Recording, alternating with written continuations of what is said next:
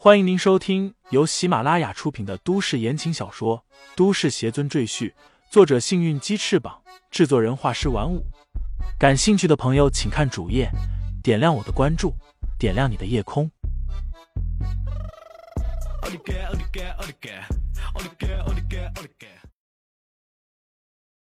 第一百九十四章，圣女金秀。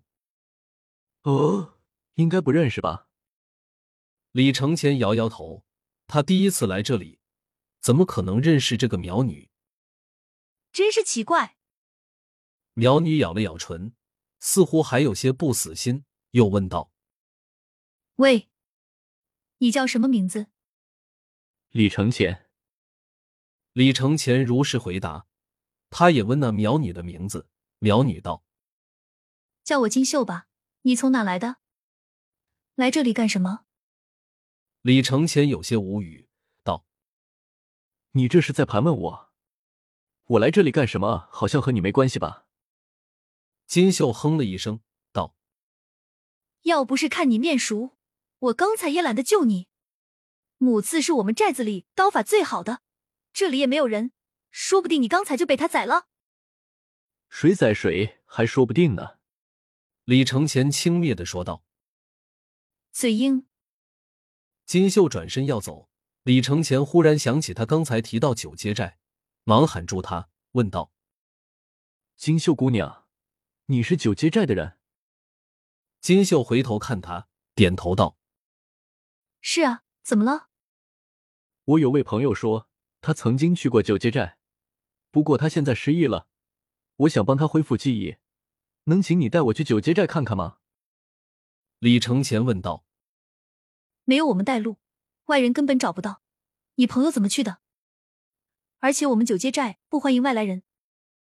金秀立刻警惕起来，盯着李承前不善的问道：“具体情况我也不清楚，所以我才想请你带我去。我保证我没有他意。”李承前一脸坦然的说道。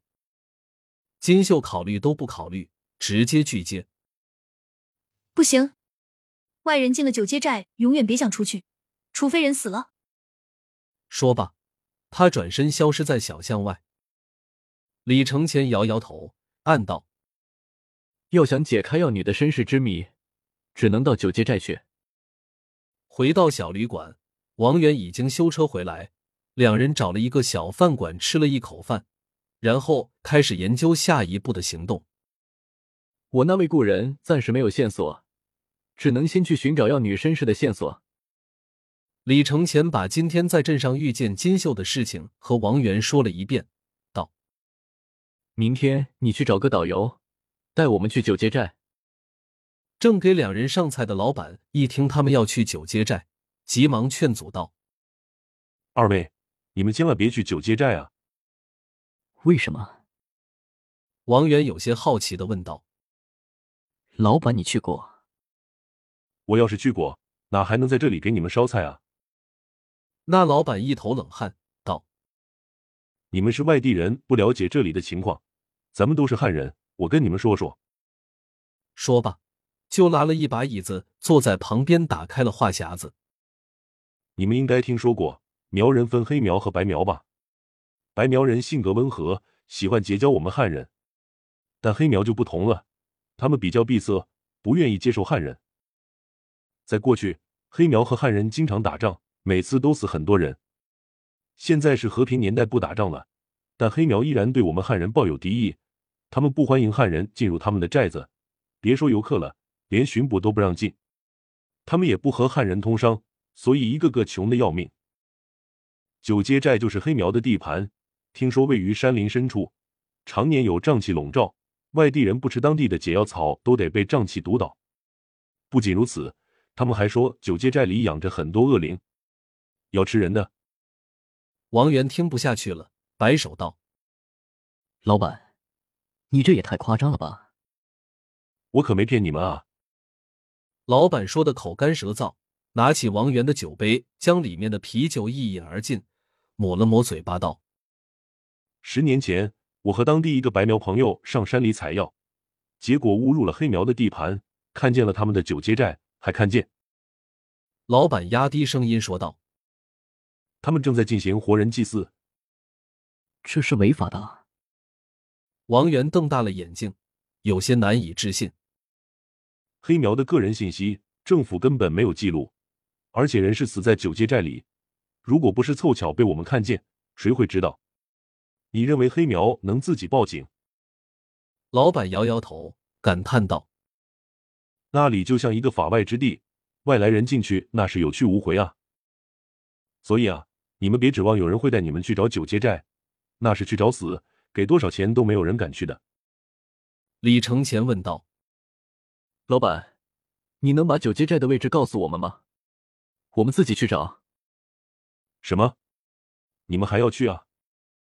老板用看疯子的眼神看向李承前。难道你们不怕死？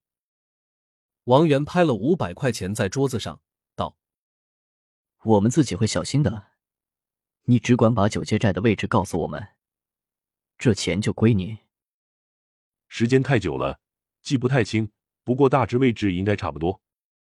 老板收了钱。给二人画了一张草图，王源在电子地图上进行了对照，大致确定了位置。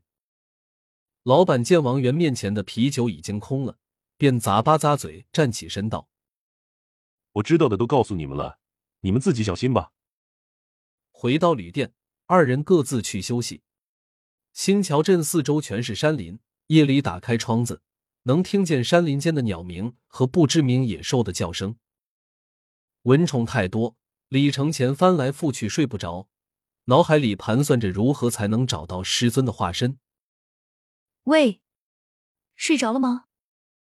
金秀的声音突然在窗外响起。李承前翻身起床，见金秀一手扶着窗沿，半个身子探进来，一双眼睛在夜色下闪亮如星。你来找我有什么事？还有，你怎么知道我住这里？你跟踪我？李承前沉声问道：“他住的客房位于三楼，距离地面也有十米左右。楼外的墙体没有什么可以借助攀爬的地方，但这个女子竟然轻轻松松就来到他的窗外，身手很厉害。”金秀翻身进了房间，丢给李承前一样东西，问道：“你看看，这是不是你那朋友的东西？”李承前借着月光一看，竟然是个索尼单反相机。我不确定，必须看看里面的照片才行。李承前想打开相机，却发现相机已经没电了。你从哪里得到这个相机的？它已经没电了，应该闲置了很久。李承前抬眼看向金秀，金秀道：“是我阿哥给我的，应该有三四年了吧？可惜我不会用，所以一直丢在箱子里。”他眨了眨眼睛。问道：“你会用吗？